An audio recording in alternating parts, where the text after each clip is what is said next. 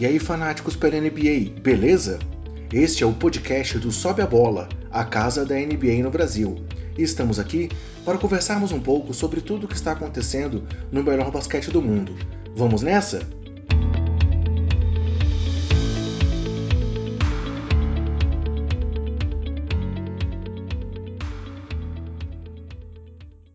Então, essa é a sétima edição do nosso podcast e vai ser uma edição de transição, digamos assim. A gente vai fechar a nossa fase de previews é, comentando um pouco dos nossos palpites para a temporada, dos prêmios, dos principais prêmios e também dos vencedores de conferência e do campeão da NBA. E depois a gente vai começar então já no nosso formato que a gente vai começar a tratar na temporada que vai ser lidando com os principais jogos da semana, fazendo um breve comentário e trazendo o que está acontecendo aí ao redor da liga para todos vocês. É, mais uma vez estamos aqui eu, o André Rocha, e novamente estou aqui com o Bruno Convenero. Fala, Brunão, beleza? E aí, André, muito feliz que a NBA voltou. Vamos falar muito aí da NBA hoje. Legal, legal. Então tá, como eu estava dizendo, é, a gente vai fazer esse episódio de transição, digamos assim, para já entrar no formato que a gente vai trabalhar. Mas, novamente, para começar a nossa conversa, é, eu vou fazer aquela, aquela, aquela situação inicial de anunciar onde é que a gente está, onde está o nosso conteúdo. É, o nosso site, como a gente já falou todas as vezes para vocês, é o sobeabola.com.br. É, o Sobe a Bola também está disponível em, nas redes sociais. Temos contas no Facebook, no Twitter no Instagram. E eu também queria aproveitar hoje para poder citar todas as plataformas onde o nosso podcast está disponível. É, a nossa origem, né, onde a gente está postando o podcast inicialmente, continua sendo no Anchor, que é A-N-C-H-O-R, é o Anchor.fm barra sobe a bola, mas os podcasts também estão disponíveis, como a gente já disse, no Spotify, no Google Podcast, é, no Breaker, no Pocket Cast, no Overcast, na Rádio Republic e no Stitcher. Então, todos esses, esses agregadores, todos esses programas já contêm o nosso conteúdo. E além disso, vocês podem pegar lá o RSS no, no Anchor e colocar nos agregadores que mais agradam a vocês. Então, estamos é, tentando aí buscar cada vez mais divulgação, cada vez mais espaço, mas por enquanto é nesses locais que está disponível o nosso material. É, vamos então agora ao que interessa, Brunão? Vamos embora. Beleza, galera. Então, para começar a nossa conversa de hoje, a gente vai, vai fazer rapidamente aqui o, os nossos palpites para a temporada. É, esse, esse, esse conteúdo também está publicado já lá no Sobe a Bola. Quem quiser dar uma olhada no palpite de todos os, todos os colaboradores do site, dá para olhar lá individualmente o que, que cada um votou e dá para ver qual foi a, a opção mais votada dentro da equipe do Sobe a Bola. Então, para começar, a gente vai direto ao prêmio mais importante que é o prêmio de MVP, de jogador mais valioso da temporada. Quer começar você, Bruno? É, eu posso começar. Beleza, começa aí, depois eu dou o meu voto. Beleza, então. Eu acho que vai pro LeBron. Acho que não vai escapar muito dele, visto que ele fez na temporada passada. Agora ele vai ter que comandar de novo a equipe e acho que é, vai ser mais fácil, de, porque todos os olhos vão estar ligados, ligados nele. A gente sabe como campanha é, conta muito pro prêmio de MVP. É difícil ter um MVP que não tenha uma campanha pelo menos boa ou razoável. E eu acho que o Lakers vai melhorar muito do que era na temporada passada. O Lakers é o time que mais vai aparecer na TV, tanto americana como daqui no Brasil. E todos os holofotes vão estar tá lá. Então acho que se o LeBron fizer o que ele fez na temporada passada, de novo no Lakers, e o time se classificar ali entre os, os primeiros oito, ou até o sexto lugar, assim, eu acho que esse prêmio fica com ele, não escapa não. Mas tem outros nomes que eu gostaria de citar que vão estar tá brigando. Eu acho que o Giannis, dependendo de como for a campanha dele, é lógico que se o Giannis fizer 28 pontos e pegar 11, 12 rebotes e colocar o time nos playoffs em terceiro lá, e vai todo mundo comentar sobre ele também. A mesma coisa Anthony Davis, Damian Lillard, é, DeMar DeRozan, entre outros. Mas eu acho que não foge muito do LeBron o Harden e o Westbrook ainda vão estar na briga, mas acho que não foge de LeBron, Giannis ou Anthony Davis, dependendo mais das campanhas e do que eles vão fazer na temporada. É, nessa, nessa aí eu vou concordar contigo. É, claro, é, você acabou de citar o Anthony Davis. Eu acho que o Anthony Davis vai fazer uma temporada absurda.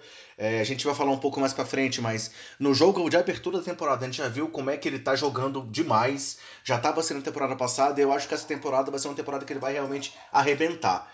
É, ele já, já teve entre finalistas né, na, na, temporada passada, junto com Harden que levou e com LeBron, mas realmente eu acho que não tem como tirar do King James aí esse ano. É, pelo que você disse, assim, pela exposição, é, pelo hype todo que vai estar tá acontecendo, porque, cara, ele vai estar tá nos Lakers, ele vai estar tá com todos os holofotes, e ele já é o principal jogador da geração dele, isso é inegável. Então, assim, vai juntar Lakers com a figura que ele tem, e obviamente ele não vai fazer uma temporada ruim, ele vai continuar mantendo os, os, números dele, que ano passado foram absurdos. Ele vai ter toda uma equipe em volta dele que ele vai ter que tentar desenvolver. Então, você vai ver ele trabalhando com a molecada, vai ter também os veteranos para ajudar. Então, eu acho que realmente é muito difícil de do LeBron não levar o MVP. E também porque, cara, se você imaginar assim, ele vai estar tá recebendo um prêmio com a camisa dos Lakers, né? Claro que agora acontece lá aquela festa, acontece aquela a premiação, não é mais ali dentro de quadra, mas eu também concordo que, aí, que, que vai ser muito bom para a NBA que isso aconteça. Então, assim, eu acho que não tem como correr muito do, do LeBron levando esse prêmio.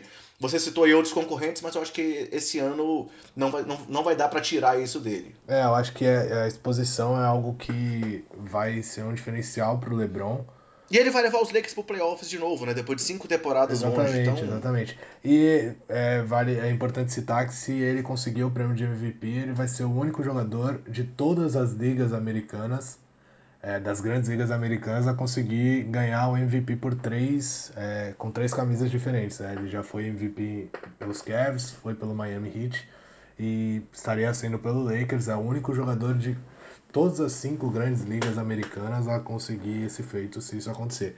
É, Legal. Os outros jogadores, eu acho que, que a gente citou aí, podem tirar sim o prêmio de MVP dele, mas eles vão ter que fazer campanhas absurdas. O time vai ter que estar tá, assim, brigando por mando de quadro em playoff e eles fazendo 30 pontos e 11 rebotes ou 30 pontos e 10 assistências e é, é bem difícil manter esse ritmo e acho que com a exposição que a gente citou, o LeBron sai na frente nesse quesito. Fechou. É, passando aí para o próximo prêmio que a gente vai analisar, é, vamos falar do prêmio de defensor do ano, né? É, ano passado quem levou foi o Rudy Gobert. É, e agora, eu, agora eu vou começar então. Meu palpite, apesar do Gobert ser um monstro, de termos também o Draymond Green, que é outro jogador que sempre está aí na cabeça, na briga pela questão do, de ser defensor do ano, eu vou apostar que o Kawhi vai voltar realmente com tudo e eu levo, vai voltar a ser o dominante aí e vai levar esse prêmio novamente para casa. Então, meu voto é que o Kawhi Leonard vai voltar a ser o defensor da temporada. É, muito por essa questão de que ele tem muita coisa para provar, de que ele. É, eu tô apostando muito nessa temporada dele lá com os Raptors, eu acho que ele realmente vai fazer a diferença para esse time que estava ali batendo na trave. Então, assim como ele vai fazer a diferença no ataque, eu acho que ele vai comandar a defesa, que é uma defesa que já, já tem muitos valores. É, a gente chegou a comentar, eu cheguei a dizer isso quando a gente estava fazendo do preview sobre o time de Toronto, que ele tem ali do lado dele jogadores que são grandes defensores, o Siakam, o Oronobi, que são dois moleques, o Ibaka, o próprio Danny Green. Então, assim, eu acho que o Toronto vai ter uma bela defesa e por isso eu aposto que o Kawhi vai levar essa. Quem que você acha? É, os três últimos vencedores desse prêmio, tanto o Gobert quanto o Kawhi, o próprio Kawhi e o Draymond Green, estavam é, brigando aí, pelo menos nos dois últimos anos, né? O outro o Gobert não, não entrou nessa briga tão forte, mas nos dois últimos anos entrou com esses outros dois jogadores, apesar do Kawhi na temporada passada passar a maior parte machucado. É, é difícil escolher entre os três, é, é meio é, pesado mesmo, porque são três monstros na defesa, três caras que se dedicam muito. E eu pensei que a NBA pudesse tirar um pouco disso, porque para não dar tanto voto assim, ficar entre um e outro, um e outro. E aí eu decidi olhar meu voto de um jeito diferente. Eu coloquei meu voto no Anthony Davis, eu acho que ele vai melhorar muito os números dele, como você falou, ele vai ser um monstro.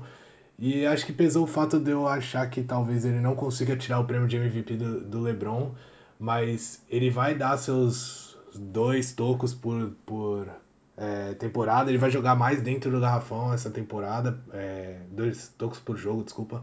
Ele vai é, jogar mais dentro do garrafão essa temporada que não tem o DeMarcus Cousins, então muitas vezes ele vai estar tá jogando como um pivô mesmo e não como ala pivô que nem ele jogou na, em uma parte da temporada passada. Então, acho que ele vai estar mais próximo à sexta, vai poder fechar mesmo o garrafão lá de New Orleans. Ele vai continuar pegando um monte de rebote defensivo que ele sempre pega, brigando muito. E ele é um cara muito versátil, é um cara que consegue sair, tem agilidade, então eu acho ele um ótimo defensor e acho que ele briga sim por esse prêmio. Se, eu, se ele fizer a temporada que eu tô esperando que ele faça, que muita gente tá esperando, eu acho que ele é um candidato sim a, a brigar por esse prêmio. Beleza, eu também acho que é, um, que é um bom nome, claro. Ele foi finalista no passado, ele é um monstro também, tanto no ataque como na defesa. Acho que é uma, uma boa escolha, sim. É, passando então para o nosso terceiro prêmio, é, vamos falar agora quem a gente acha que vai ser o MIP, E o, jogador que difícil, mais né? evoluiu.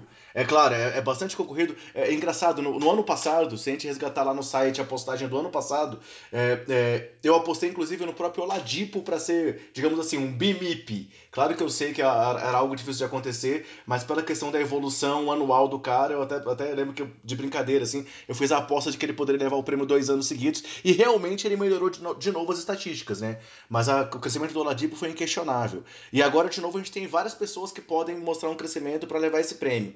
Qual é o seu voto? Quem você acha que vai ser o MIP desse ano? É, o meu voto é no Brandon, Brandon Ingram. É, primeiro eu gostaria de citar um negócio que, que eu acho bem legal. É, o podcast do Café Belgrado, que é um podcast que eu acompanho bastante, está fazendo uma série, fez uma série que eles chamaram de MIP Hunters, que eles procuraram falar os MIPs de cada time, não os MIPs em geral da NBA, os que concorriam, mas assim, os jogadores que eles é, classificavam como MIPs em cada um dos times, cada um, então vale a pena conferir se o pessoal tiver um tempo e acompanhar lá o trabalho deles, que é muito bom. É, e falando um pouco, eu acho o MIP um, um prêmio muito difícil de você falar, porque assim, todos concorrem, não é uma coisa é, bem específica. E a, cada time realmente tem um cara que vai evoluir um pouco, que vai fazer mais seis pontos, vai aparecer mais. Então, o que conta bastante no MIP para mim também é a exposição. Acho que o, Oladipo, por exemplo, ele levou o time para os playoffs, ele virou um All-Star, então não tinha como ele não ganhar o MIP. Então, pensando um pouco nisso, eu coloquei o Brandon Ingram, porque eu acho que o LeBron vai conseguir levar esse time pro, pro All-Star e é pro All-Star, pro, pros playoffs. Os playoffs. E, e é algo muito simples para mim de ver que o Lakers, principalmente esse primeiro jogo deles, que a gente vai é, falar um pouco mais mais tarde, mas deu para ver quanto o Lakers não tem um pontuador. É, assim, eles estão cercados com bons armadores, como o Ball, o próprio LeBron e o Rajon Rondo. Só que não tem quem mate as bolas lá, então acho que vai sobrar muita bola pro Ingram. É, é bem provável que ele consiga fazer mais de 20 pontos na temporada. E tem um volume de jogo maior. Vai ter os holofotes, os mesmos holofotes que o LeBron tá tendo, então acho que ele vai se beneficiar disso, o pessoal vai olhar mais para ele. Mas tem outros nomes que eu acho bem interessantes a gente olhar. O Aaron Gordon, que é um cara que eu voto forte também, porque é um cara que vai tá com gana de mostrar que o salário que ele tá ganhando agora é justo para ele e vai ter bastante espaço lá, lá em, em Orlando. E também pelo fato da conferência é, leste ser mais fraca, eu acho que tem mais chance de, de jogadores de times menores, como o próprio Caris Lever e o, o D'Angelo Russell, por exemplo. Se Brooklyn fizer uma campanha boa e o D'Angelo Russell ou o Caris Lever tiver 24 pontos na, na temporada, acho que. Ou, no caso do D'Angelo Russell, nem tanto, acho que ele ia ter que fazer um pouco mais. Mas o Caris Lever, se ele tiver 24 pontos na temporada e classificar o Brooklyn para os playoffs que ninguém espera, eu acho que todo mundo coloca ele. E no lado, no lado oeste, acho que talvez o Harrison Barnes também, se ele der o passo à frente que todo mundo espera. E eu acho que ele também é forte candidato. É uma coisa que vale a pena citar é que normalmente os segundo-anistas não são MIPs. Até na, lá no podcast do Café Belgrado eles falam isso, eles explicam, eles mostram lá os números da que normalmente os caras que estão no seu segundo ano de temporada eles não concorrem ao MIP porque a evolução é, uma, é natural, né? É, é uma evolução natural e, e, é uma amostra muito pequena, sabe? Você tem uma temporada e a temporada de calor, então o cara normalmente não tem muito espaço. Na segunda temporada ele começa a aparecer mais. Eu concordo, é realmente difícil você dar o MIP para um cara que está na segunda temporada. É mais fácil dar a partir da terceira. E aí é mais um ponto pro Brandon, pro Brandon Ingram, na minha visão, que está indo para a terceira temporada dele. Eu acho que ele vai ter uma evolução sim e vai estar tá com os holofotes para brigar por esse prêmio. Beleza. É, concordo contigo, é, são bons nomes. O Ingram é um nome que já tinha uma expectativa grande de que ele crescesse muito na temporada passada. Ele foi um dos cestinhas do Lakers e agora espera-se que ele cresça mais ainda. O Gorno também eu acho que vem forte. É, ano passado também falou-se muito da evolução do, do Capelá, que ele já cresceu pra caramba. Vai que ele consegue realmente crescer de novo. Vai que o que a gente viu nesse primeiro jogo dos Rockets não foi uma coisa muito é, o retrato da temporada e que ele consiga evoluir mais. Porém, meu voto, é, eu vou um pouco por essa linha do que você falou da Conferência Leste, do que pode acontecer, do que pode surpreender. E aí eu vou voltar um cara que perdeu a temporada passada praticamente por lesão. Claro, ele voltou a jogar, mas é, é, não teve aquele desempenho que ele teve no, na temporada anterior, que é o Zé Clavini. Eu acho que o Lavine vai voltar com tudo essa temporada. É um ótimo ele foi nome. muito bem, foi muito bem na pré-temporada. É, eu acho que assim ele vai ter espaço para comandar realmente o time do Bulls e mostrar também que a renovação do salário dele foi válida, tal. Que ele é realmente um jogador que pode ser um jogador de ponta na liga. E como ali no Bulls a gente tem essa vaga aí do franchise player em aberto, eu acho que ele vai querer assumir esse posto e aí tem tudo para também subir os números dele para números iguais ou melhores do que ele teve lá quando ele estava em Minnesota. Então meu voto para MIP é no Lavini por essa expectativa de que ele vai ser o dono do time e vai ter espaço para crescer pelo baixa de número que ele teve na temporada passada devido à lesão. É, até separei o nome do Lavini aqui também, era o nome que dos que eu, eu coloco como potenciais MIPs aqui na, na minha lista, é, além do Aaron Gordon que eu citei. Acho que outro que pode é, crescer bastante é o Chris Middleton, também pode aparecer mais, ser a segunda força lá em Milwaukee, se Milwaukee tiver uma campanha muito boa. Tem o André Drummond também, se Detroit conseguir uma campanha boa. Ele é um cara que é muito consistente nos rebotes, mas nunca foi um grande pontuador. Se isso acontecer, dele conseguir ter é, aquela média absurda que ele teve de rebotes, 16 rebotes na última temporada por partida. Se ele conseguir 22 pontos por partida, ele é um forte candidato a ser MIP se Detroit tiver uma campanha boa. E um outro nome que eu acho muito, muito forte, mas aí a campanha, no caso, vai atrapalhar, na minha visão, é o Kallenstein lá do, do Kings. Eu acho que ele vai ter bastante espaço, ele já mostrou que ele tem um certo talento, tá numa crescente boa. Vai ter, vai ter a minutagem lá para jogar, só que o problema é que o Kings é muito difícil você apostar neles para qualquer é. coisa, então... Aí a, aposta é de muito risco. É, exatamente. e tem o Sabonis também, né? O Domantas Sabonis. Sim, sim, tem, é mais repetir, um nome que pode... Pode repetir um lá o título para Indiana, sim, porque uhum. ele vem numa crescente boa aí, tem gente olhando com, com bons olhos para ele. E lá também, em, em, em, Indiana, tem a expectativa toda em cima do Miles Turner também, né? Que é um cara que todo mundo acha que ele, que ele tem, tem todo o potencial, tem todo ali... Pra ser uma estrela, inclusive. Pra ser uma estrela e ele ainda não conseguiu também dar esse passo a mais, né? Sim, é outro bom nome. Beleza. Passando então pro próximo prêmio aqui, pra gente tentar, ainda tem, ainda tem muita coisa pra gente falar hoje, é o prêmio de melhor sexto homem, de melhor reserva. E aí, começando comigo dessa vez, é, eu vou fazer uma aposta aqui eu concordo que existem várias opções, existem grandes nomes. Um nome que me atrai muito para essa votação, mas que não é o meu voto, é o do Dennis Schroeder, que é um cara que vai ter muito espaço lá em Oklahoma. Mas o meu voto eu vou fazer uma aposta no baixinho. Eu acho que, claro, dependendo de como que ele voltar fisicamente, o Isaiah Thomas vai ter um papel muito importante como comandante da segunda unidade é, de Denver. E como eu acho que Denver é um time que vai muito longe nessa temporada, que eles vão realmente dar um passo a mais, vão ser um time ali de ponta no oeste, eu acho que o Isaiah Thomas pode ser o diferencial do time para conseguir isso. É, ele também veio de uma temporada muito aquém do, do, do, que ele já tinha demonstrado, também por questões físicas. É, foi um cara que tava, chegou a brigar por, pelo prêmio de All-Star, chegou a ser cogitado disso no meio da temporada lá em Boston, e que quer provar que realmente é um cara que não está acabado fisicamente e que pode, mais uma vez, mostrar a superação que o acompanha lá desde sempre por causa do tamanho. E pode ser que. É, então, para isso, eu acho que ele, que ele vai assumir bem esse papel de sexto homem, é, como uma prova de que ele pode ser mais do que isso, e é meu voto para essa temporada. Para mim, o melhor sexto homem vai ser a Isaiah Thomas. E você, qual é seu voto? É, meu voto é no Dennis Schroeder, que você citou, citou antes. Eu acho que ele vai.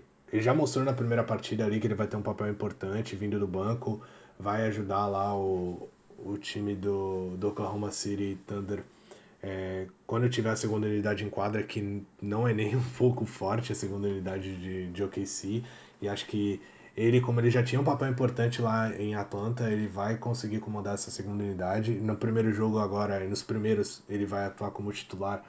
No primeiro ele já mostrou o potencial que ele tem para isso, para ter minutagem. E inclusive tá em quadra no final da partida. Então eu acho que ele, ele vai. Todo mundo já espera um pouco dele, então acho que isso vai favorecer também, que vão começar a olhar mais para ele. O Isaiah Thomas que você citou, um ótimo nome, eu separei aqui na lista também. Outro ótimo nome é o Terry Rozier, que na primeira partida já foi muito bem. O problema do Rozier para mim é que ele é um pouco inconstante, um pouco não, ele é bem inconstante, ele sente muito jogo. Então, assim, quando ele tá bem na partida, ótimo, ele vai aparecer muito, mas as partidas que ele começa a errar uma coisa ou outra, ele erra tudo. Então, eu não sei se vai ser muito bom. E tem dois nomes que eu sei que vão vir do banco e que já mostraram nas primeiras partidas que vão vir do banco. Eu acho isso que eles vão concorrer bastante, que é o DJ Redick, que é o único e principal arremessador de, de Filadélfia, então ele vai ter números inflados e isso chama bastante atenção. E o, o treinador já disse que vai trazer ele de, é, do banco, que vai começar a maioria das partidas com o Markel Fultz. E o outro nome é o Julius Randle, que esse sim é um monstro e tá numa crescente muito boa nas, nos últimos anos. É, lá em. Eu não entendo ainda direito. Bom. Eu acho que o Randall é, realmente vai, vai, direito, vai surpreender muita gente. É, eu não entendo direito ainda porque o Lakers se, acabou se livrando dele. Eu acho ele um muito bom jogador. E ele vai começar no banco porque é, o Mirotic é o titular e o Anthony Davis, é lógico, vai estar tá lá. Então ele vai vir do banco e ele já mostrou aí na primeira partida tudo que ele é capaz. Então acho que ele vai ser um nome para brigar forte. Tem outros nomes como o Tariq Evans que é um outro bom nome, fez uma ótima temporada na temporada passada. O Caio Kuzma mesmo também vai vir do banco nessa temporada, também vai ser um nome importante na minha visão. E aí tem o Carmelo Anthony. Eric Gordon, Lou Williams, que também são nomes que sempre estão aí na briga. E né? o próprio Carmelo Anthony, que também vai vir no banco. Eu não acho que ele vai brigar por esse título, até porque ele é meio preguiçoso, já mostrou isso aí no primeiro jogo também. Mas é um nome forte que todo mundo vai estar de olho para esse prêmio. Rapaz, eu não vou entrar nessa polêmica porque a gente tem muita coisa para falar ainda. Isso aí. Vambora que temos ainda seis quesitos pra gente concluir aqui antes de falar da rodada. Vambora. É, o próximo, então, é o técnico do ano. Vamos fazendo o nosso revezamento aí. Dê seu voto. Quem você acha que vai levar esse ano? Eu votei no Mike Maloney, o técnico de Denver, porque eu acho que Denver vai ter uma ótima campanha, mas é, pode ser que ele não tenha uma grande campanha e o fato de LeBron estar lá, eu acho que o nome do uh, como é, Luke Walton é um nome forte, porque se o Lakers crescer muito, todos os olhos vão estar virados para lá. Então, esse fator LeBron, como eu disse, é, vai ser benéfico não só para ele. Eu já citei aí o Brandon Ingram e agora o Luke Walton. Eu também acho que pode brigar. O próprio Kyle Kuzma, acabei de citar. Então, o fator LeBron no Lakers, é... eu não quero ficar babando o ovo do LeBron, mas eu acho que toda essa exposição e tudo que o Lakers pode crescer essa temporada com o LeBron pode favorecer outros jogadores. Mas eu acho que eu votei no Mike Maloney porque aposto numa, numa campanha boa de Denver que vai surpreender aí com a molecada.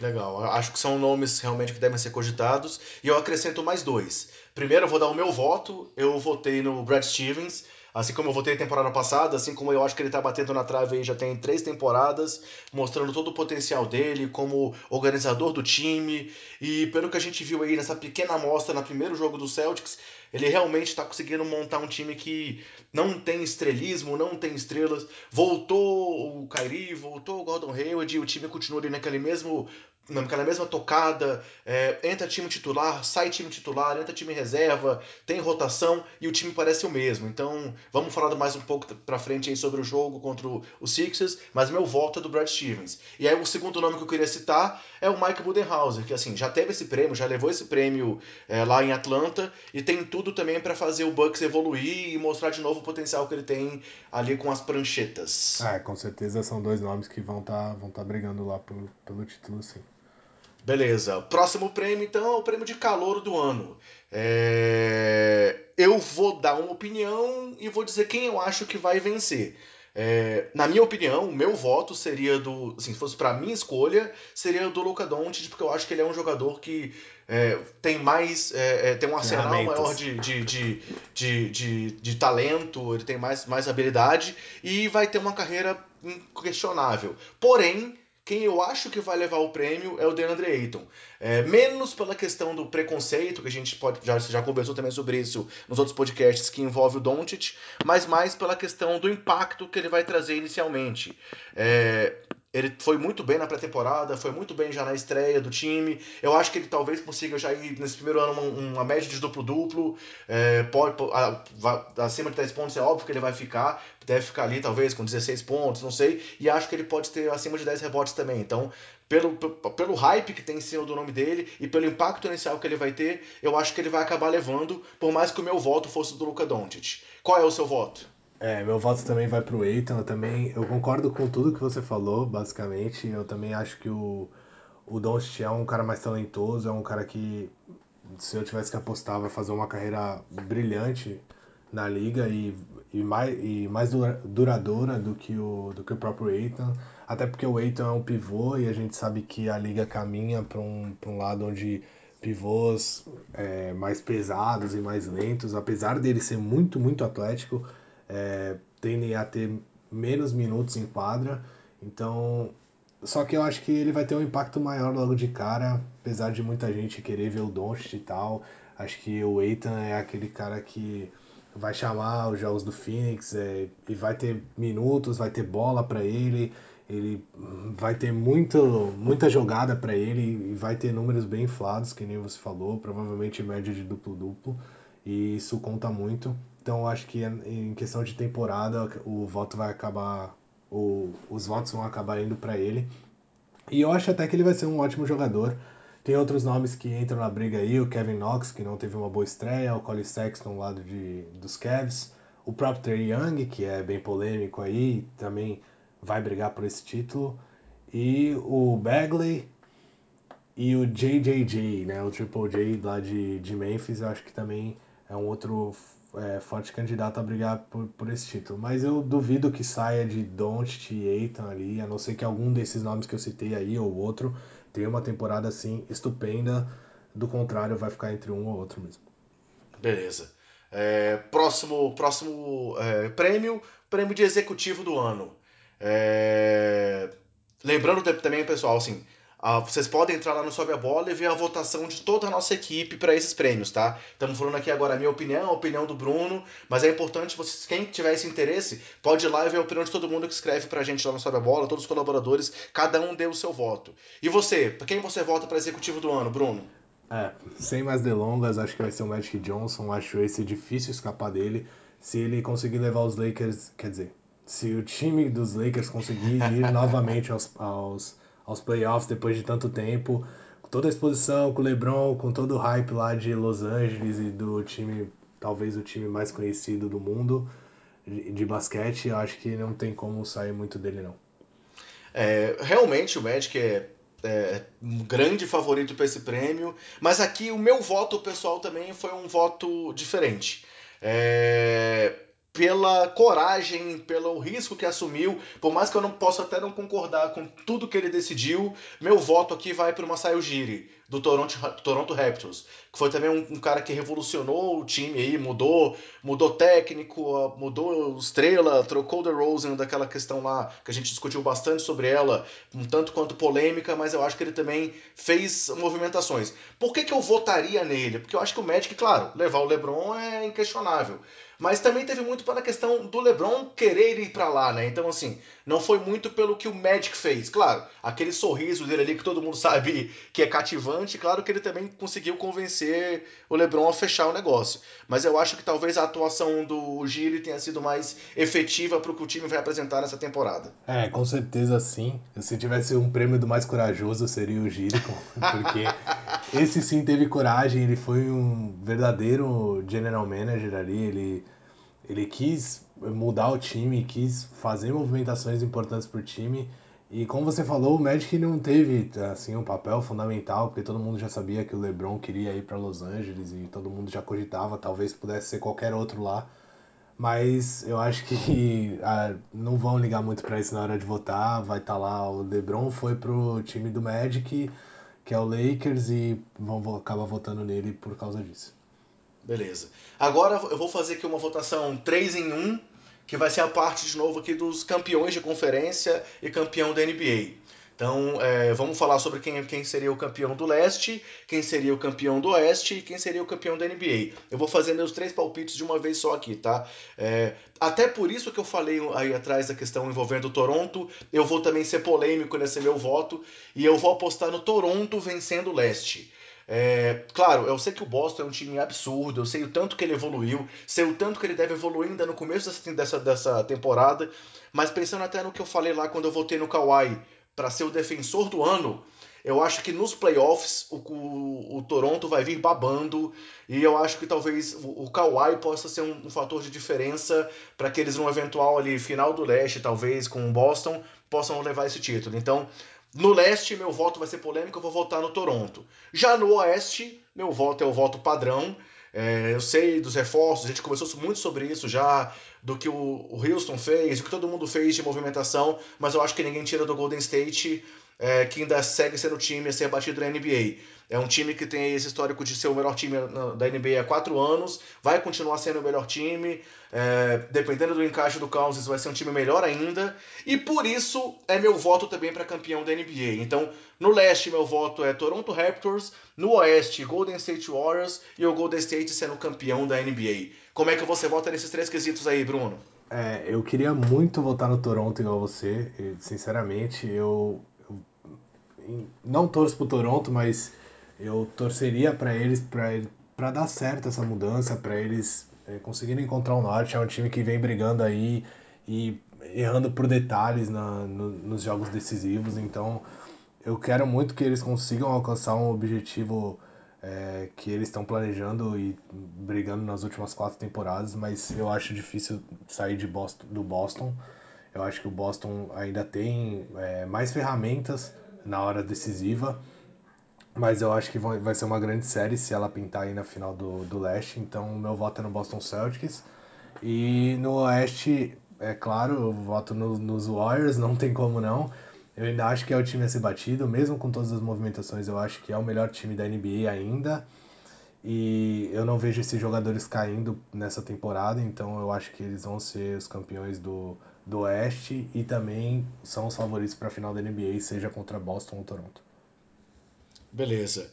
É... Então, assim, com isso, com esses palpites que a gente fez aí para esses 10 quesitos, é, a gente digamos, termina o nosso preview da temporada. Fechamos aí, a gente fez, um, fez os nossos seis programas realmente de preview, falando de cada time, as movimentações. Então, quem ainda não ouviu os previews, se tiver interesse, pode procurar a gente aí nos nossos agregadores que a gente citou lá no começo do programa e ver toda a nossa opinião sobre cada um dos times nos detalhes. E com esses palpites agora para os prêmios, a gente fecha nosso preview. É, passando agora então a segunda parte desse nosso podcast de transição, como eu chamei, a gente vai falar um pouco sobre o que aconteceu aí na abertura da NBA. É, a gente está gravando esse programa aqui é, é, é, na quinta-feira, então a gente vai comentar os jogos é, da rodada de abertura, os dois jogos que aconteceram na terça-feira, e vamos comentar um pouco mais os dois jogos que foram televisionados ontem também, um pouco mais de detalhe. E depois vamos citar alguns outros destaques que aconteceram na rodada de ontem na NBA. É... Começando então já essa análise, o jogo de abertura da temporada foi essa reedição desse duelo aí entre Boston e Philadelphia 76ers, que é um duelo historicamente famoso aí na NBA, teve muita disputa entre os times lá no passado e que talvez tenha retomado toda essa, essa rivalidade na temporada passada com o confronto dele nos playoffs e com a expectativa de que são dois times que têm times muito jovens e que vão continuar brigando no topo do leste nos próximos anos. É... Eu acho que assim, o resultado do jogo é, mostra um pouco do que tem acontecido nesse, nesses confrontos. É, Philadelphia é um time super talentoso, mas parece que contra Boston eles não conseguem encaixar o jogo deles. O que, que você acha disso, Bruno? Você acha que realmente talvez eles tenham que fazer alguma coisa diferente para poder superar os Celtics? Ou talvez seja só uma questão de encaixe e tal, e que não é algo tão difícil assim de acontecer? Eu vou tentar não demorar muito nas minhas análises para a gente poder abordar o máximo possível de cada jogo. Então, quanto a Boston e Philadelphia, eu assisti o jogo completo e Philadelphia, para mim, não vai conseguir brigar com Boston e nem com Toronto, e é por um fator simples. A gente viu a dificuldade que foi as bolas de três de Philadelphia. Philadelphia tem o JJ Redick e o JJ Redick é isso. Se ele não matar as bolas, ninguém mata. você vai falar do Robert Covington, mas ele começou o jogo horrível, foi horroroso o que o Robert Covington tava fazendo no começo. O começo do jogo foi muito ruim. É, mas é verdade. todo mundo, é, amante da NBA, tava adorando e queria, não importa, pode ser ruim o resto da vida esse jogo aí, que tanto faz. A NBA voltou e é isso. Mas o jogo foi muito ruim, tava uma correria, todo mundo errando de todos os lados. E o Robert Covington, ele errava a bola no, no ataque, na defesa ele fazia uma falta, e depois ele ia lá e perdia a bola no ataque, e na defesa ele não fazia nada. E você não pode depender de um cara desse, me desculpe. Eu achava ele. No começo da temporada passada, ele chutou para mais de 40% da linha de 3. Isso foi muito importante. É, mas, ele é muito inconstante. Mas nessa é exatamente o que eu ia falar. Nessa temporada eu acho que não vai vingar. O Philadelphia com o time, com as pretensões que tem, não pode depender de um cara desse. O Saric também não estava bem. E me desculpem os fãs do Joel Embiid, eu sou um fã do Joel Embiid, mas ele também, para mim, fez uma péssima partida. Aí quem olhar os números dele vai falar, pô, mas como ele fez uma péssima partida se ele teve 23 pontos e 10 rebotes? É simples, ele arremessou 21 bolas para fazer os 23 pontos dele. Ele teve 5 turnovers que e teve uma parte do jogo que ele estava errando tudo, ele tomou toco até do Terry Rozier, então eu acho que E ele... que toco, né? Exatamente. Eu acho que a derrota se passou muito por ele, diferente do Ben Simmons. O Ben Simmons sim fez uma grande partida e quase terminou com triplo duplo, faltaram duas assistências para isso. É, ele, o Boston jogou, o Boston, o Philadelphia jogou muito em transição, ainda mais no começo do jogo, e o Ben Simmons foi muito importante para isso, porque ninguém conseguia parar ele. Por Volta... incrível que pareça, o Bellinelli e o Ilyasova estão fazendo muita falta nesse time, né? Com certeza. Tudo bem que ontem, ontem o Wilson Chandler e o Muscala ainda não estavam disponíveis, não jogaram, mas eu não sei se eles vão conseguir manter o nível que essa dupla manteve lá na temporada passada, né? É, eu volto a dizer que se o Ben Simmons tiver um arremesso minimamente competente de média e longa distância, ele vai ser MVP em breve da liga, porque ele é realmente muito bom. Ele tem uma visão de jogo, ele é um cara forte, físico, alto, ele lembra muito sim o LeBron James em questões físicas, assim, de, de potencial do que ele pode chegar. Então, só que ele não tem arremesso nenhum, tanto que ele não arremessou nenhuma bola e, e, ele tá jogando de armador. E que armador da liga hoje em dia não, não mete uma bola de três, sabe? Michael isso, Carter Williams. Isso é outro.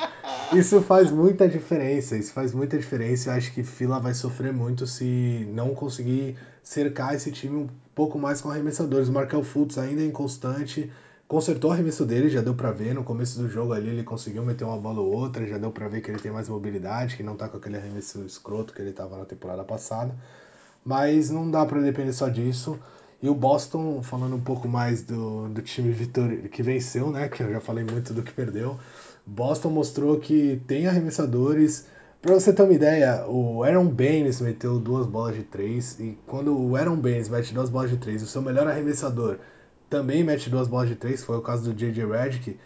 Você já sabe quem que vai ganhar esse jogo, porque não tem como, não dá para depender de um jogador só, sendo que até um pivô bem esforçado do outro time tá metendo bola de três. Então, é, o Kyrie Irving foi horrível na partida, ele errou quase tudo, mas o Boston mostrou mais uma vez que tem um time que pode suprir as necessidades quando seus principais jogadores não estão fora. O Gordon Hayward jogou, jogou menos, né? Não teve tanto espaço assim, mas já mostrou aquela bola de meia distância, já mostrou que está entrando no ritmo. É... E o Tatum mostrou que já é uma estrela na NBA, né? É, o Tatum é um monstro. Ele vai brigar por All-Star, sim. Acho que ele vai ser All-Star nessa temporada. Outro que jogou muito bem foi o Al Hofford e o Terry Rozier. Mas o Terry Rozier, eu queria citar o que eu já falei antes, anteriormente para ele. Ele é um jogador que ou ele acerta tudo, ou quase tudo, ou ele erra quase tudo, e foi assim na, na, no sétimo jogo da final passada. Então não dá pra você depender muito de um cara assim, porque ele é inconstante. Ele foi lá, deu um toco no Embiid, cresceu muito com o jogo, cresceu muito com a torcida, aí começou a dar step back, aí ele acerta, aí ele mata a bola na cara do adversário.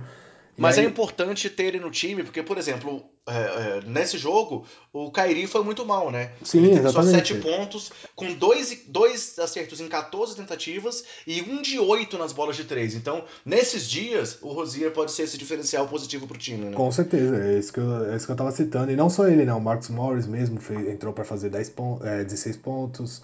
É, o Marcus Smart também entrou para dar um desafogo, um desafogo, ali, matou bola de três. Então o Boston tem muitas outras ferramentas, tem jogadores mais versáteis. Por isso que eu acho que Philadelphia ainda não consegue brigar com ele, a não ser que os jogadores mudem muito até o final da temporada ou eles consigam contratar outros. E não é só você e não sou só eu que achamos isso. O próprio Joe Embiid falou isso depois do jogo, né? Quando questionaram ele sobre a questão da rivalidade com, com relação aos times, ele falou que não considera que haja uma rivalidade porque Boston sempre chuta a bunda de Filadélfia nos confrontos entre as duas equipes. É, é verdade, ele tem que colocar a cabeça dele no lugar e parar de tomar decisões que ele tomou na metade do jogo, que ele já não tomou no final do jogo, né? No final do jogo ele melhorou bastante, o Joe Embiid, mas ele ainda é um cara que às vezes faz umas coisas que não dá, não tem explicação. O segundo jogo da rodada de abertura, então, seguindo em frente aí, foi o jogo da entrega dos anéis do, do Golden State Warriors. Que, como a gente tinha comentado no último podcast, é, o Oklahoma City não contou com o Russell Westbrook, que realmente, na minha opinião, deu o golpe ali para não estar não tá em quadra na entrega do anel do Duran. Mas, assim, é, é, foi um jogo também que, que na verdade, nesse jogo, me surpreendeu a dificuldade do Golden State em vencer o Oklahoma sem o Westbrook. É, o que, que você achou da partida? Você achou que realmente, sei lá, é começo de temporada, o time também ainda tá naquele ritmo mais de adaptação. O banco do, do Golden State, assim, para mim deixou bastante a desejar. É, Assim como na temporada passada. Claro, quando os craques estão em quadra, o time está indo muito bem. Mas para mim o time já não tem aquele banco que ele teve há duas temporadas atrás, por exemplo. E já o Oklahoma, assim, vimos o Schroeder se, se destacando bastante, é, mostrando que realmente ele está ali para poder, é, nesse momento, suprir a ausência do Westbrook. Inclusive com um jogo muito parecido no primeiro jogo. Eu achei que ele fez um jogo muito, muito de infiltração, bater para dentro, forçar algumas bolas. O que, que você achou desse duelo? É, a minha análise pode estar um pouco errada, mas eu achei que o Warriors não forçou, principalmente nos dois primeiros quartos. Eles controlaram muito o jogo. Assim, quando eles viam que a coisa parecia que apertar, a bola estava na mão do Duran ou do Curry e os dois fizeram uma ótima partida. O Curry, inclusive, matou cinco bolas de três, as primeiras quatro, se eu não me engano, ele acertou.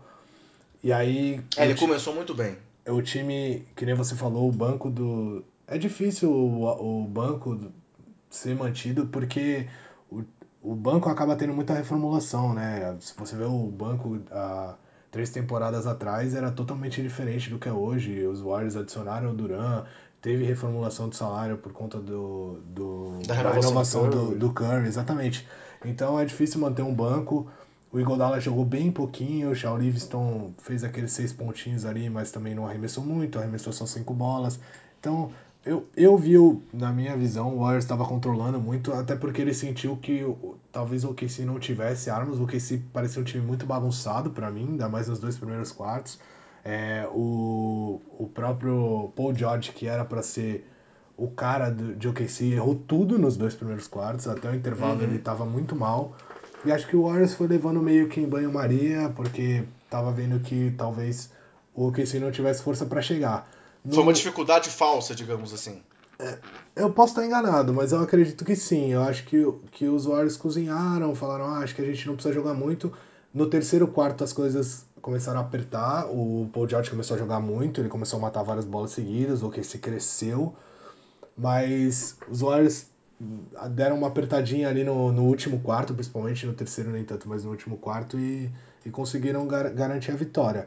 Talvez se o Paul George tivesse jogado bem desde o começo do jogo, o jogo pudesse ter sido outro, mas não foi o que aconteceu. O Dennis Schroeder sim começou um pouco melhor, o Steven Adams também estava aparecendo é, mais no começo do jogo, mas o Paul George estava arremessando muito e errando muito, então os Warriors viram que é, talvez não precisasse correr tanto assim. O, o Curry e o, e o Durant. A, a prova disso, acho assim, eu não sei se todo mundo conhece, mas tem um, um, uma estatística que a NBA disponibiliza que eu acho muito legal, que é o plus minus, né, que é aquele mais menos que tem lá nos box scores, que marca quanto que, o, que os jogadores é, produziram, qual foi o saldo do time deles enquanto o jogador estava em quadra, né, uma estatística individual. E os jogadores dos, dos os titulares do, do Warriors no, nas últimas temporadas têm sido os que têm o maior plus minus da, da NBA, né? Não à toa, né? O time que que tá lá sempre lá em cima. E o Curry e o, e o Durant tiveram plus minus muito bons, de um com mais 15 e o outro com mais 14, que é um plus, plus minus muito alto. Então isso mostra que quando os dois estavam em quadra, o Warriors estava vencendo por pelo menos 14 pontos, sabe? Então mostrou a diferença que eles estavam fazendo, e aí eles descansavam um pouco, os outros não estavam tão bem, o Clay Thompson não estava aparecendo muito, o OKC dava uma empurrada e conseguia apertar, eles entravam de novo, abria vantagem de novo, então acho que foi meio essa dinâmica do jogo aí, essa foi a tônica mesmo. Beleza, beleza, tranquilo. Seguindo em frente, então, passando a falar sobre os jogos de ontem, é, a gente vai comentar com um pouco mais de detalhes dois jogos que foram televisionados e depois citar alguns destaques da rodada também. É, como assim? A gente vai citar um pouco disso, porque como é o primeiro, primeiro, primeiro jogo de cada time, tem muita coisa para ser comentada de novidade. Mas lembrando todo mundo que a gente falou lá no começo, é, o nosso objetivo não é citar todos os jogos, assim, a gente vai citar os destaques realmente e tentar a cada semana trazer o, o que está tá acontecendo de mais importante na NBA. Mas sem analisar detalhadamente todos os jogos, até porque a gente não tem condição de ver todos os jogos, né? É, é, é uma situação mais a gente passar no que está tendo de mais importante na liga. O primeiro jogo de ontem foi foi a estreia então do Houston Rockets em casa diante dos Pelicans. E por incrível que pareça, o jogo foi realmente um atropelo dos Pelicans. Assim, é, é, o time visitante dominou o placar do começo ao fim. E no final chegou ali uma, uma diferença que chegou a ser de mais de 20 pontos. E no final acabou sendo de 19, 19 pontos. Mas assim, foi uma dominância total com o garrafão dos Pelicans sendo talvez o grande diferencial da partida. É, o Anthony Davis foi extremamente bem. É, mas não só ele, assim, o Anthony, Davis teve 32 pontos, 10 rebotes, 8 assistências, 3 roubos e 3 tocos, mostrando que ele realmente é um cara que pode brigar pelo prêmio de MVP, mas não só ele, o Mirotic foi muito bem também, ele saiu como titular e acabou com 13, 30 pontos, 10 rebotes e 6 de 8 nas bolas de 3, sendo que ele acertou as 6 primeiras bolas de 3 consecutivas, só errou as duas últimas tentativas, e o Julius Randle, que você citou até como, como um possível é, sexto homem, veio do banco com 25 pontos e 8 rebotes. É, e aí, será que esse jogo foi um ponto fora da curva? Ou será que o Pelicans realmente pode é, surpreender a gente e brigar por algo mais aí nessa temporada? O Rockets foi horrível nessa partida. Eles estavam muito preguiçosos. Quem olhar os números do James Harden vai falar, pô, ele ficou a um rebote de fazer um triplo-duplo na, na estreia dele, mas Sabe o plus minus que eu citei agora do, do Curry e do Duran? O do Harden foi menos 23. Ou seja, enquanto ele estava em quadra, o, o, saldo do time dele foi negativo em 23 pontos. Isso mostra um pouco da preguiça que ele estava, apesar dele ter roubado três bolas. Ele não estava afim de jogo, parecia. A bola vinha na mão dele, ele passava, ele não queria muito, fez uma bandeja aqui e outra ali, não estava arremessando muito também. Arremessou só 15 bolas, é um cara que tem muito mais volume de jogo que isso. E na defesa ele estava simplesmente assistindo os três jogadores grandes de, de, de New Orleans jogar. É, New Orleans jogou muito dentro do garrafão, era uma estatística absurda de, de diferença dos pontos dentro do garrafão e do, de, das duas equipes. E você já citou os três destaques, eu nem vou citar. O Anthony Davis teve uma partida espetacular, ele igualou o número de assistência, de, o recorde de assistência deles na, dele na carreira. Se ele tivesse mais duas, ele também teria feito um triplo-duplo. É, destaque para. Foram 76 pontos no garrafão contra 44 de Houston. Tava procurando aqui quando você comentou, só para só deixar o número aí para todo mundo. É, exatamente. Isso mostra a disparidade e como foi fácil pro, pro, para os Pelicans jogar dentro do garrafão de lá da, da equipe de, de Houston. E nos rebotes foi 61 a 49 também para favorável a New Orleans. Exatamente. E assim, mesmo é, Houston sendo o melhor time que arremessa do, do perímetro da liga, não adianta você arremessar do perímetro e fazer uma bola ou outra de três se você toma trocentos pontos dentro do garrafão. O time só vai lá e fica enterrando na sua cabeça, fica fazendo bandejinha. Houston conseguiu brigar com os Warriors na temporada passada, não pela bola de três, e sim pela defesa que eles mostraram muito, muito forte, mostraram muita vontade, e nesse primeiro jogo foi horrível a defesa deles. Eles não mostraram nada, então não sei se foi desinteresse, para mim parecia mais desinteresse do que algo para se preocupar. Mas desinteresse também é preocupante, eles têm que se preocupar em jogar mais. E falando um pouco da estreia do Carmelo, que todo mundo queria saber, Começou bem, meteu, se eu não me engano, as três primeiras bolas dele e depois ele não acertou mais nada. Ele errou tudo que ele tentou. Ele não marcou ninguém, como todo mundo já esperava. E ele vai ter que melhorar muito, senão vai todo mundo sentir saudade do Trevor Ariza mesmo. e ele comentou depois do jogo, né, assim, que é um desafio mental para ele se adaptar à questão de sexto homem. Porque realmente a coisa falou, ele entrou quente, mas depois ele esfriou de um jeito que deixou muito a desejar.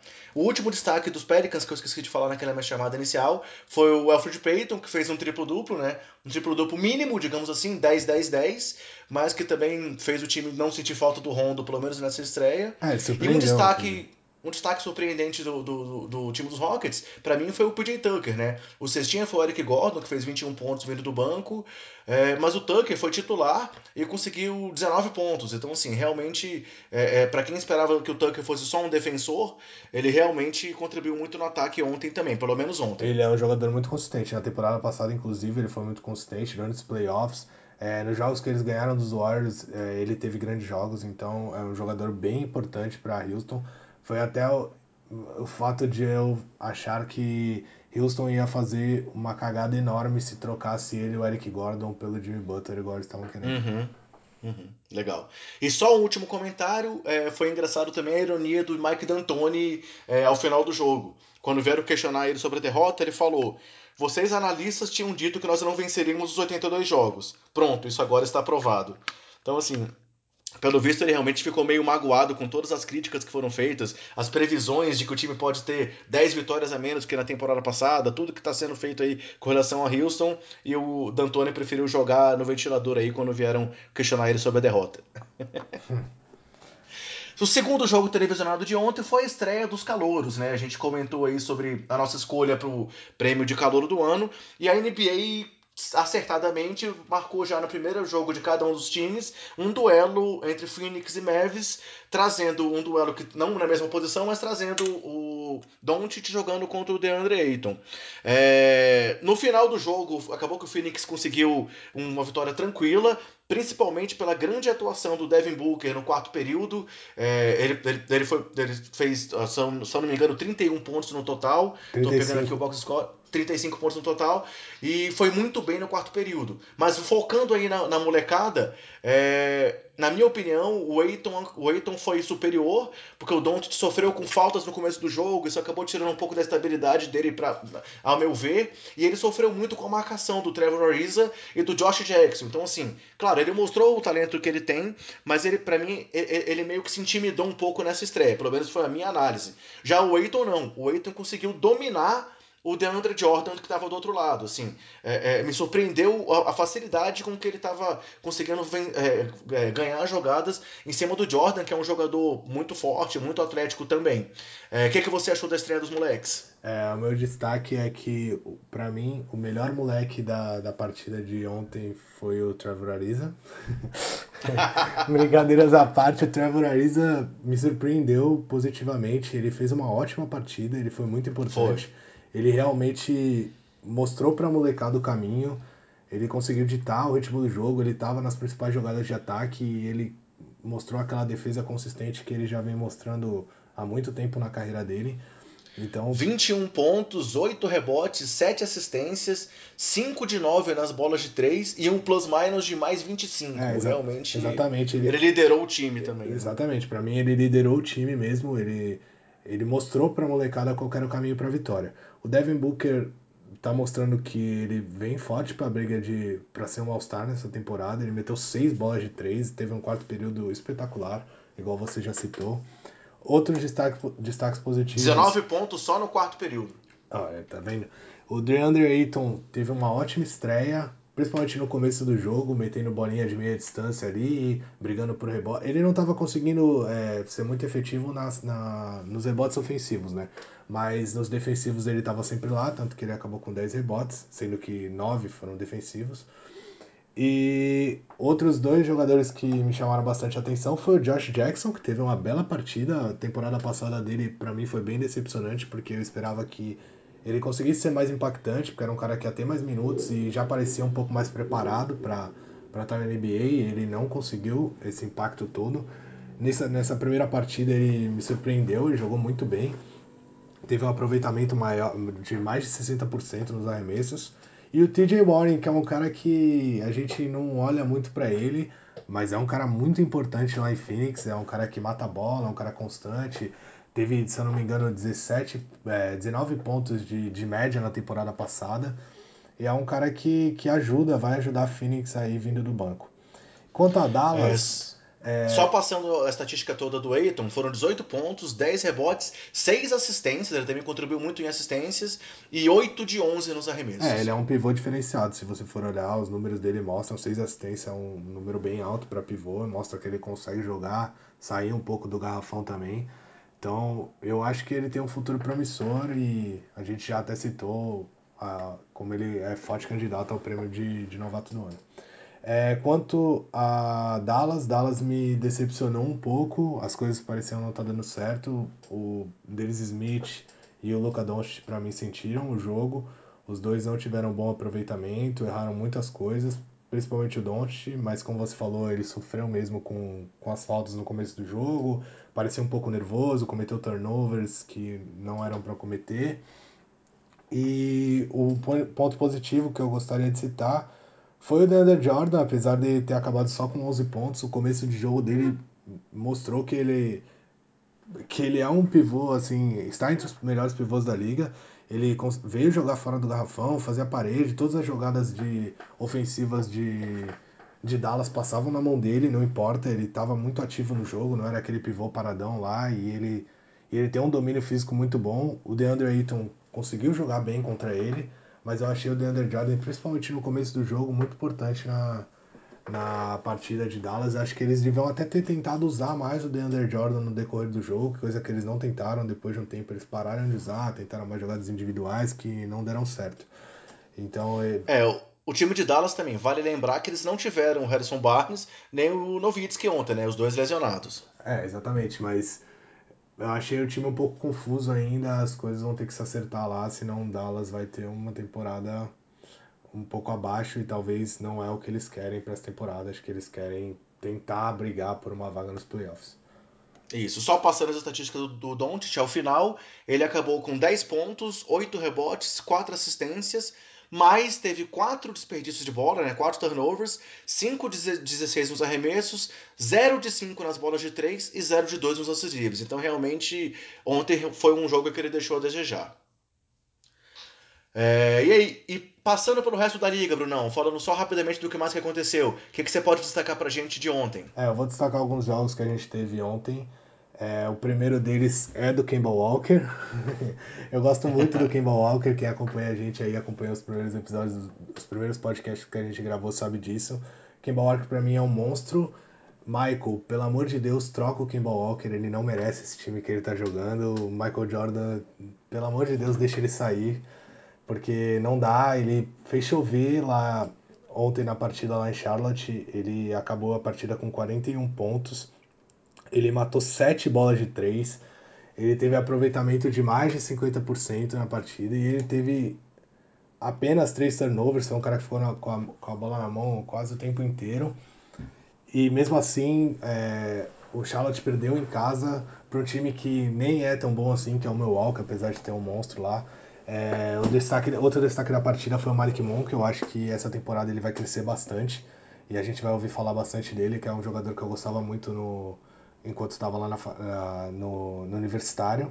E passando... É, o Giannis acabou também com 25 pontos, 18 rebotes e 8 assistências. É, né? era, isso, era isso que mostrou ia... todo o potencial dele. Era isso que ia citar. Outro cara que eu acho importante a gente comentar também é o Eric, Go o Eric Gordon, não, o Aaron Gordon, que apesar de todo mundo achar que Orlando não vai longe e, e muita gente colocar Miami nos playoffs, Orlando ganhou de Miami ontem e o Aaron Gordon matou 4 bolas de 3 das 5 que ele tentou, pegou 16 rebotes, fez 26 pontos. Ele jogou muito bem, ele realmente é, tá com muita gana, quer mostrar que o salário que deram para ele é, ele não vai ser overpaid, né? Não, vai, não vão estar tá pagando mais do que, do que ele merece, apesar de o salário dele ser muito alto. Então, como eu já citei ele antes, eu quis mostrar os números dele, mostrar como ele tá com vontade de, de mostrar para todo mundo o, o potencial dele. Já que você falou de bola de três, eu vou trazer um destaque também. O André Drummond, né, que a gente citou ele também já nesse programa de hoje, e que meteu até bola de três ontem na vitória dos Pistons sobre os Nets. É, claro que ele meteu uma bola de três em três tentativas, mas realmente é algo novo aí no arsenal dele. E além disso, ele teve um jogo de 24 pontos e 20 rebotes, mostrando mais uma vez que ele é um monstro no garrafão, né? Exatamente, o André Drummond é um cara interessante. Se ele conseguir botar esse, essas bolas de três mesmo no cartel ofensivo dele, ele vai ser um pivô bem dominante na liga. E como é que foi a, a, o jogo do, dos Wolves? Como é que foi o Butler em quadra depois de toda essa confusão?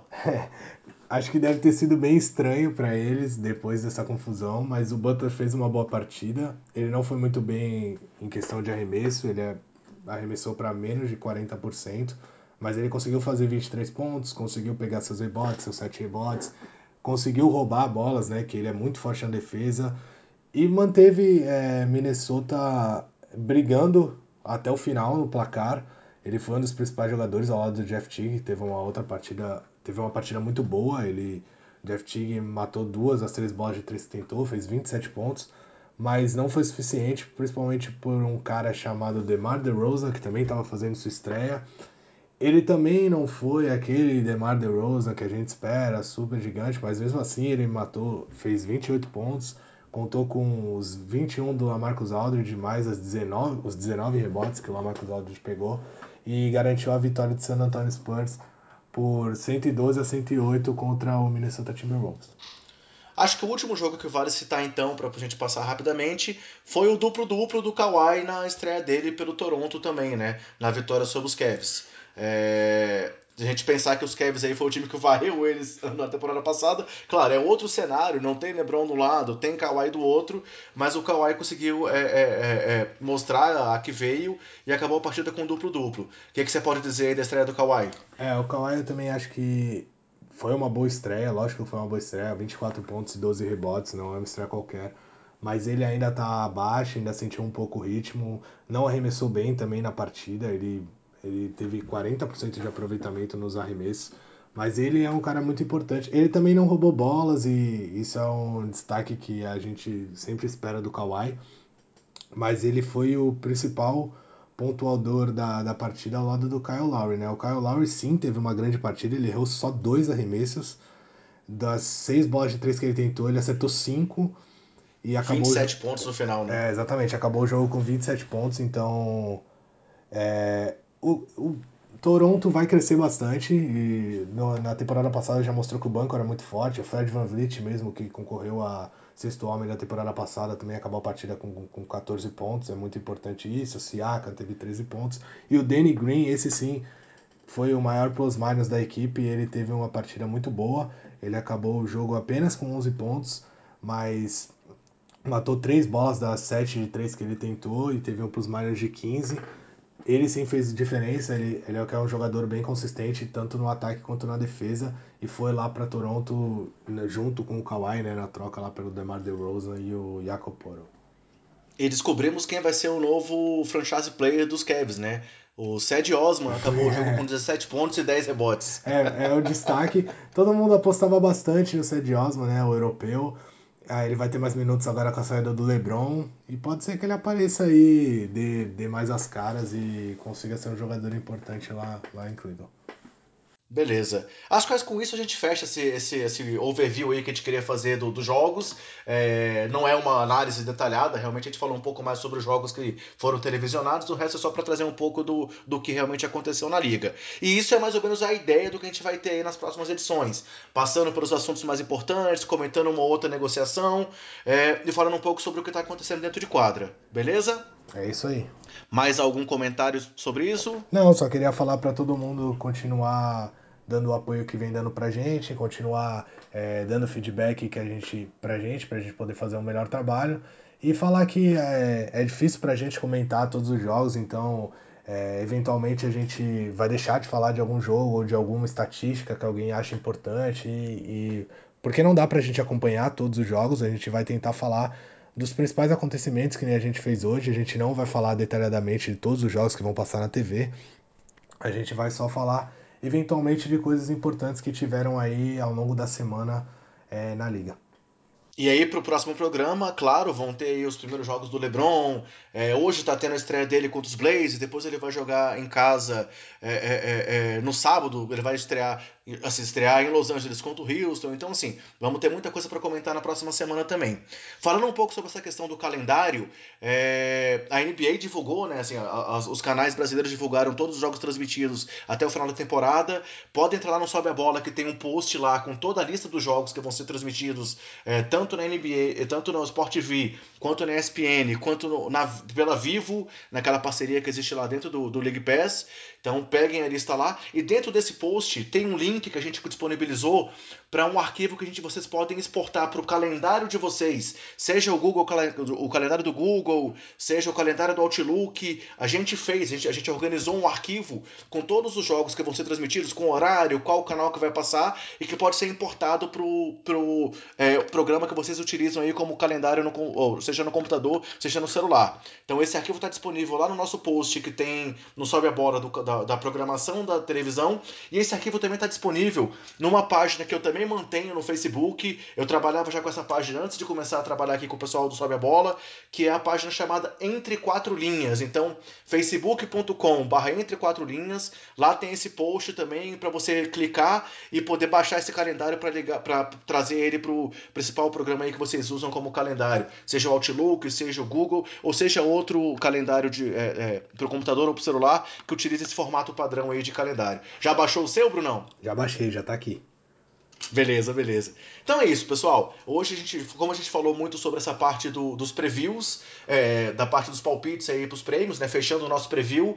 O programa foi mais uma vez um pouco extenso. A gente espera que no próximo a gente consiga já reduzir um pouco mais o tamanho para poder trazer é, é, é, algo mais dinâmico para todo mundo. Apesar de que esse é o nosso perfil. A gente realmente fala demais e espero que o, o, o resultado tenha sido como todo mundo está esperando. É, meu destaque final é esse aí, que eu já dei também. Eu espero que o pessoal esteja gostando, continue mandando feedback aí. A gente fala mesmo bastante, mas eu acho que a gente está conseguindo trazer um conteúdo legal para todo mundo. Quem tiver alguma dica aí para dar, já sabe, é só procurar lá o Sobe a Bola em todas as redes sociais e, e mandar pra gente que a gente vai olhar com bastante carinho. Último comentário rápido, é, antes da temporada começar, o último dia antes da temporada, era o dia de fazer aquela questão lá de estender os contratos de calouros, né? Então, só para citar, o Miles Turner teve um contrato estendido pelos Pacers de 4 anos e 80 milhões, acho que foi um dos destaques, e o Larry Nance Jr. também teve um contrato estendido pelos, pelos Cavs por 4 anos e 44,8 milhões. Acho que foram os dois grandes, as duas grandes negociações. Em compensação, o Porzingão não teve o contrato estendido. É, segundo dos Knicks foi uma coisa assim, negociada, uma coisa conversada, porque como ele está lesionado, a proposta vai vir na, é, no final da temporada, mas não houve aquela extensão automática do contrato dele. E uma última curtinha de negociações, é, o Jamal Crawford, né, o veteranaço, acabou assinando com o Suns, estava ontem lá já no banco com a molecada, dando orientações, e vamos ver como é que vai ser o encaixe de mais esse veterano aí nesse time do Suns. Vamos ver. Beleza, pessoal, então só reforçando, sobeabola.com.br e uma coisa que a gente esqueceu de comentar até hoje, é, a gente também está cadastrado no FanClick, que é um aplicativo de celular, é, F-A-N-C-I-L-C, onde você pode se cadastrar lá, seguir o Sobe a Bola e receber as notificações em cada conteúdo que a gente disponibilizar. Então, além das redes sociais, você pode baixar o FanClick, se cadastrar para seguir o Sobe a Bola e tudo que a gente publicar vai chegar para vocês direto no celular. Beleza, Brunão? Podemos fechar por hoje então? Fechamos aí. Falou, galera. Obrigado, André, pelo papo. Semana que vem tem mais. Beleza, pessoal. Falou então. Obrigado mais uma vez. Continue nos dando feedbacks e contem com o nosso trabalho que a gente está tentando fazer o melhor para vocês. Falou, um abraço.